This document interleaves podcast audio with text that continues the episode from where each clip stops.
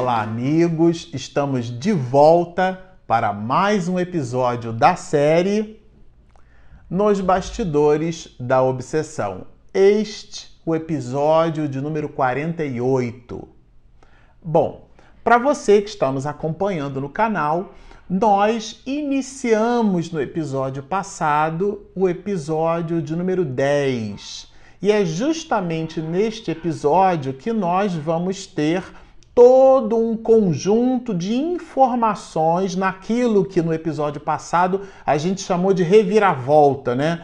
É o momento em que o doutor Teofrastos terá o planejamento da sua reencarnação construída por nada mais, nada menos que Glaucus e o próprio a própria entidade benfazeja, a entidade veneranda, que Miranda chama de Saturnino. São esses dois espíritos nobres, essas entidades venerandas, que serão as responsáveis por, pela reviravolta. A gente costuma brincar e dizer o seguinte: que aqui no capítulo 10 nós não teremos uma inversão, porque inverter é voltar para o mesmo ponto. Nós teremos uma reversão, é, uma reviravolta. A moeda apresentou-se numa face e agora nós teremos a outra face da mesma moeda. Por isso, justamente, o título, né? Nos bastidores da obsessão.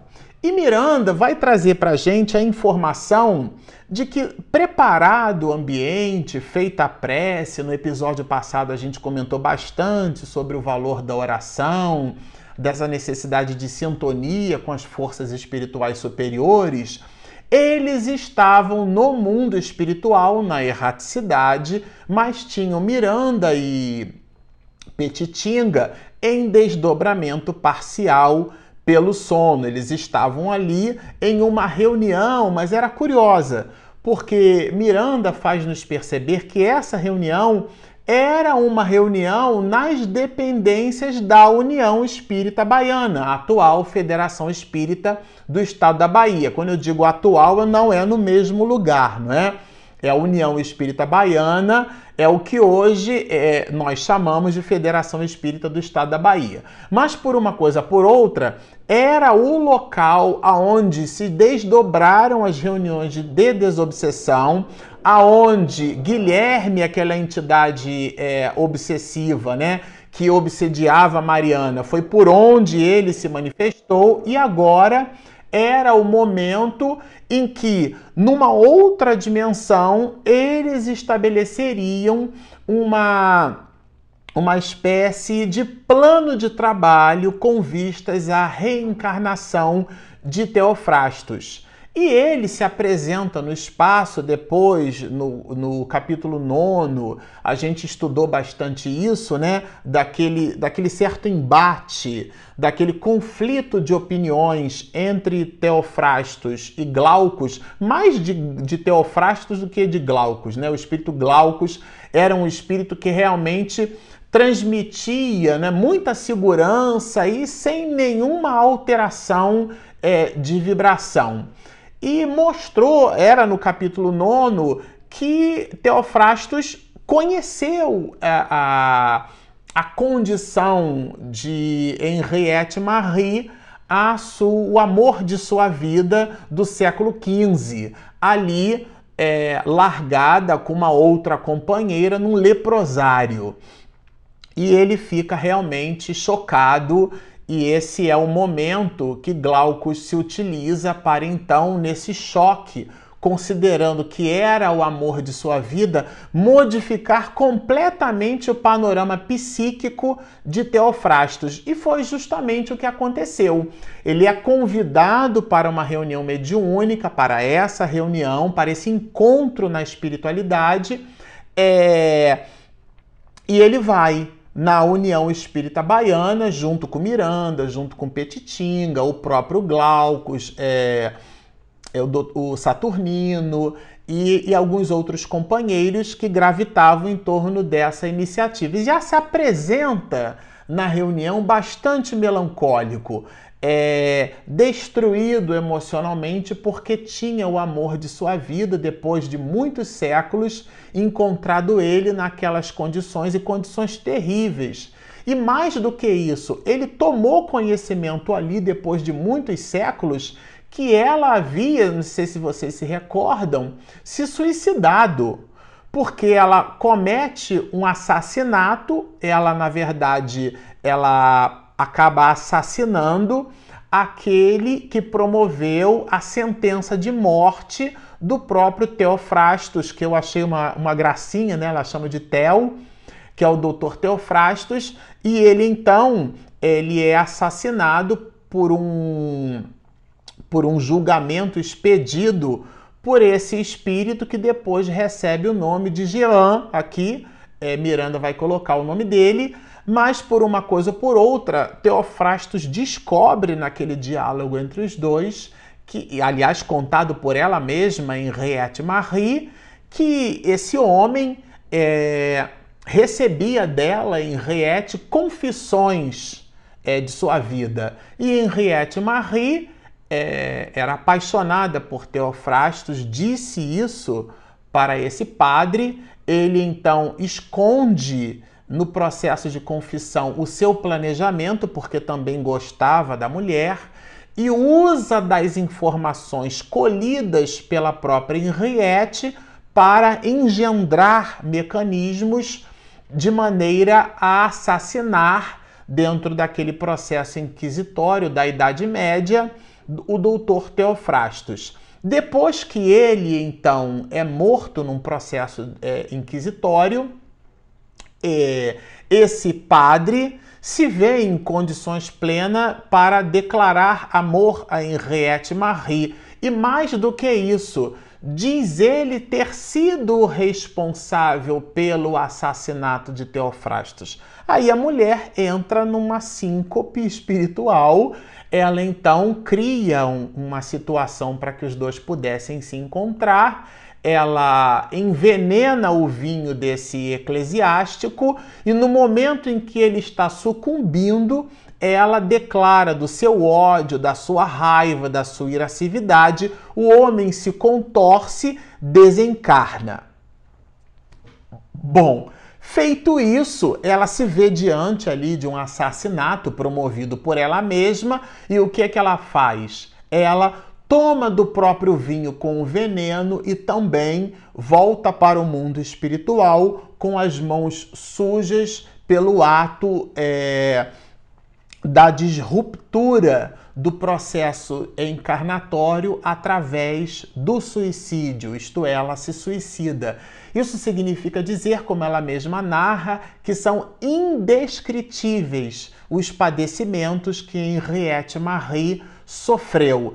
E enovelaram-se os séculos, como nos diz Emmanuel, né? de maneira que apresenta-se Henriette Marie agora na, na personalidade de Ana numa condição muito terrível. E o doutor Teofrastos, que tomou conhecimento disso tudo, ele realmente ele entra num choque muito grande, porque é o amor de sua vida entregue ali a um a um ambiente, a um leprosário, a um ambiente é, onde as pessoas com mal de Hansen eram então afastadas da sociedade e praticamente esquecidas e entregues ali à própria sorte.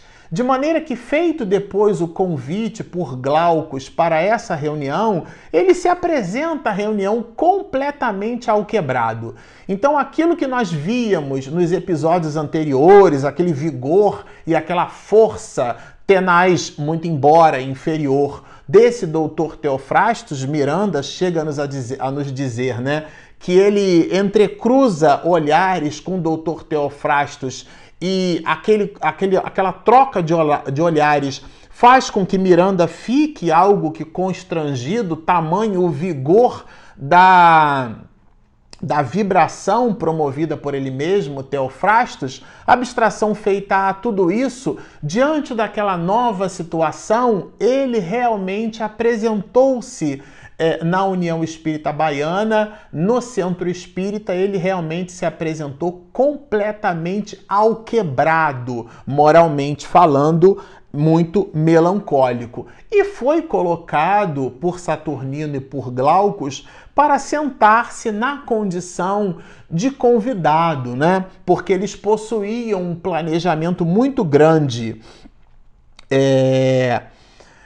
O que é importante a gente entender é, como objeto de reflexão é que o amor que Teofrastos possuía é, por Henriette Marie ele se transformou no ódio que o próprio Teofrastos passou a ter pelos processos de justiça, porque ele se sentiu injustiçado. Tanto é que nos capítulos iniciais, o anfiteatro era o espaço construído e elegido pelo próprio Teofrastos para se transformar num tribunal de justiça e ele se colocava como o agente da justiça, muito embora detestasse Jesus. Então é interessante a gente observar ali essa, essa polaridade, né?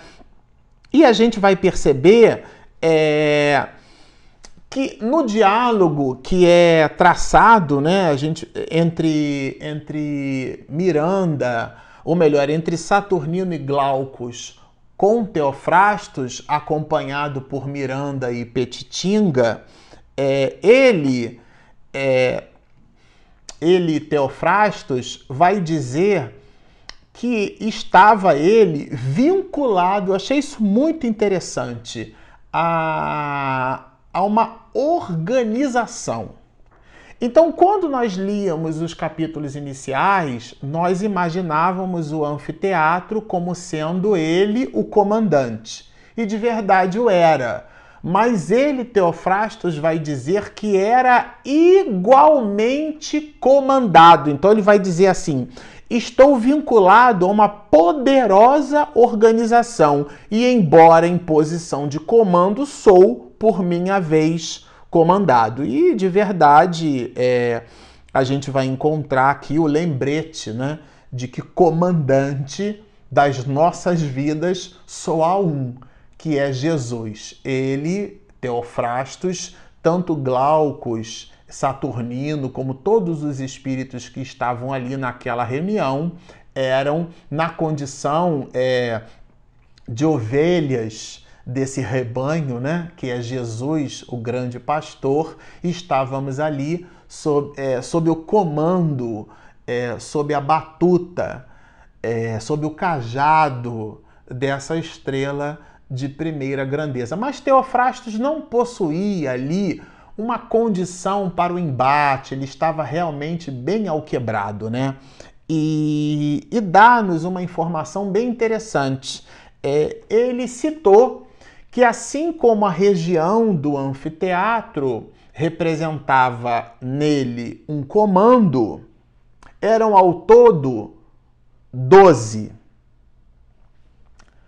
Mas esses doze possuíam dez comandantes. E que esses comandantes se ligavam a esses comandados, tendo Teofrastos na posição de comando ainda é, de, é, devendo obediência a esses dez, é, essa ligação se fazia pelos mesmos poderes telepáticos, vamos dizer assim, com as mesmas propriedades que ele, Teofrastos, se utilizava para os processos hipnóticos. Então a gente vai encontrar é, Miranda escrevendo assim para nós. Somos, porém, revidou algo indeciso, doze mentes dominadoras que nos encontramos submetidos a uma equipe de dez magistrados que habitam em regiões infernais, onde os mínimos desvios da justiça recebem longas punições. E essa punição era esse processo de fiscalização com vistas a essa punição era dado pelo que Miranda escreve aqui, pelo processo mental especializado. Então, nos dias de hoje, no século 21, é como se fosse uma grande rede de comunicação que existia entre esses 12 junto com esses 10. Então, se a gente imagina que Teofrastos já era um espírito maligno, é, com uma tenacidade vibratória ao ponto de transformar o perispírito de alguns muitos que ali se apresentavam, vocês vão lembrar a mulher, né, que ela tem o seu perispírito deformado por uma indução psíquica ao ponto dela se transformar numa loba, né? É, dentro desses mecanismos de zoantropia, vocês imaginam o que não seriam capazes essas dez entidades malignas inferiores que eram os espíritos que comandavam efetivamente esses doze, dos quais Teofrastos era um. Então, aqui o livro traz realmente uma rede, né? uma teia, uma, um, um grupo organizado de espíritos malignos, é, umbralinos, que possuíam, na, nesse processo de gestão é, inferior, uma, um objetivo de multiplicar todos os processos de sofrimento da natureza humana. Isso significa dizer que a gente precisa ficar bastante antenado. Esse livro aqui traz informações realmente muito surpreendentes e igualmente muito valiosas, né? Agora, o próprio Teofrastos vai dizer que a condição dele, é, que ele se encontra, a abstração feita a essas questões de comando, a posição que ele possuía no anfiteatro, não era uma posição que o convidava pura e simplesmente a abandonar tudo aquilo. Ele mesmo gostava daquela condição, agora numa, numa circunstância conflitiva porque possuía ali Henriette Marie como sendo algo que lhe fustigava o coração, que lhe trazia na memória o amor de sua vida e, por sua vez, lhe causava, assim, fundo constrangimento íntimo, mudou completamente o panorama psíquico e mental do doutor é, Teofrastos, né? E ele, nesse diálogo com Glaucus, ele faz nos perceber assim, e Miranda inclusive escreve assim, olha, eu estou entendendo tudo isso, mas para mim, Teofrasto será muito simples. Basta que eu promova a desencarnação de Ana Maria, Henriette Marie, ela volta para o mundo espiritual e eu continuo com ela. Isso aí, para mim, eu não preciso... É, concordar com as ideias que vocês estão é, me sugerindo, né? Que são ideias, inclusive, ele, Teofrastos, dizia, contrárias ao pensamento dele, porque ele, Teofrastos, se colocava como alguém que detestava Jesus. Mais à frente a gente vai ver que não é bem assim. Mas por uma coisa ou por outra, Glaucus o faz lembrar, Teofrastos, é, que ele conhecia a lei dos fluidos e sendo ele a mão que pesava sobre a estrutura somática, que pesaria sobre a estrutura somática de Ana Maria, Henriette Marie, sendo ele o responsável pela desencarnação precoce daquele espírito, pelos processos da lei dos fluidos, esse enlace, uma vez no mundo espiritual, já não seria mais da mesma forma. E ele, o próprio Teofrastos, Miranda faz nos perceber aqui, ele mesmo concorda com isso, né? É... E, e, bom, aí existe um momento no diálogo que eu considero assim fabuloso, porque é, eram almas apaixonadas, eram almas que se amavam e, e tiveram o seu amor abruptamente interrompido por processos é, lamentáveis que a Idade Média construiu. E por isso é, Teofrastos ficou ali como com uma esse sentimento dentro dele latente. A Joana de Ângeles nos diz assim que o amor, é, o ódio é o amor que adoeceu. Então ele se transformou num espírito doente mas era uma questão de inversão de polaridade. E era justamente isso que Glaucus e Saturnino estavam explorando. Então disseram para, para Teofrastos o seguinte: olha, Henriette, agora Ana Maria, está encarnada. E você está desencarnado. Como vocês não podem é, se unir na condição de marido e mulher, o novo plano para você ter com Henriette é que você seja filho dela. E aí o espírito balança. Mas balança positivamente, porque seria a possibilidade, a oportunidade deles estarem juntos novamente. Ele realmente balança, ele fica titubeando, né? É, ao ponto de perguntar: mas e a lepra? E a Hanseníase do tipo, como é que poderia ela ser mãe? E aí as entidades venerandas vão falar daquilo que eu considero assim uma aula. Isso daqui seria um seminário de uma hora e meia só para a gente trabalhar essas questões. Olha, eu vou ler exatamente o ponto aonde Miranda trabalha a questão do, da doença simulacro, né? Ele diz assim: a lepra de que parece revestida, elucidou o amigo espiritual, é enfermidade simulacro, produzida pelas descargas constantes do seu perseguidor desencarnado. Então, aquele espírito não estava com ranceníase coisa nenhuma. Olha isso, gente. Quando a gente pensa que aprendeu alguma coisa, a gente descobre que não sabe quase nada. O, o enlace, a tenacidade vibratória entre aquele espírito Jean, né, que a gente já vai ver o nome completo dele, a gente já vai falar sobre ele mais adiante, e Henriette Marie, é, agora Ana Maria, a ligação espiritual entre ambos era tão forte que esse espírito induziu-a a externar a sintomatologia do mal de Hansen, da hanseníase, também chamada de lepra, ao ponto de ter sido colocada num leprosário, mas era uma, uma doença, como nos diz aqui é, Miranda, uma enfermidade simulacro, não era uma enfermidade real. Isto é, não estava na programação espiritual dela aquele tipo de patologia, aquela doença.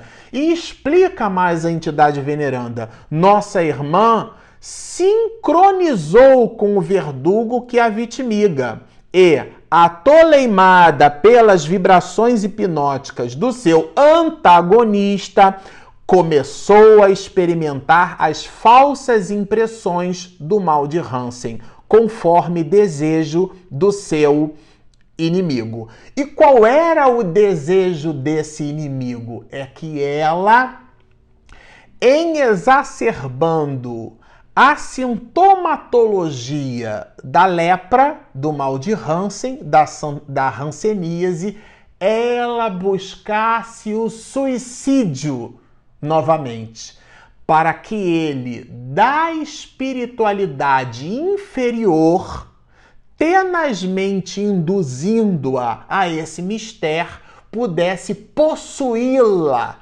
psiquicamente.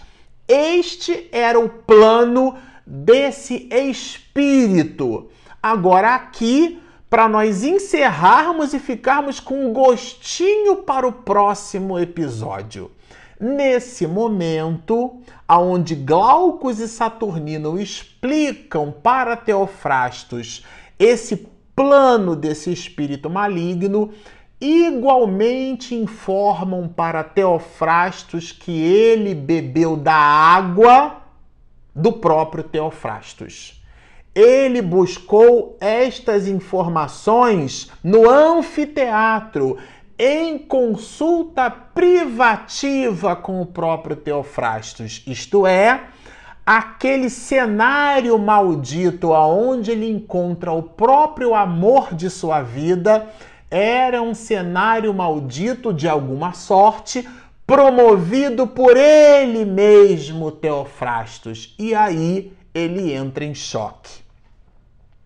Bom, choque esse cujo desdobramento nós veremos num próximo episódio. Por enquanto, continuem conosco, se deliciando com essa obra, mas acima de tudo, entendendo nas mensagens que Manuel Filomeno de Miranda nos traz todos os elementos necessários para que fiquemos, como comentamos no episódio anterior, em oração, isto é, antenados com as entidades superiores, nos movimentando pela vida, buscando o superlativo de nossas próprias possibilidades.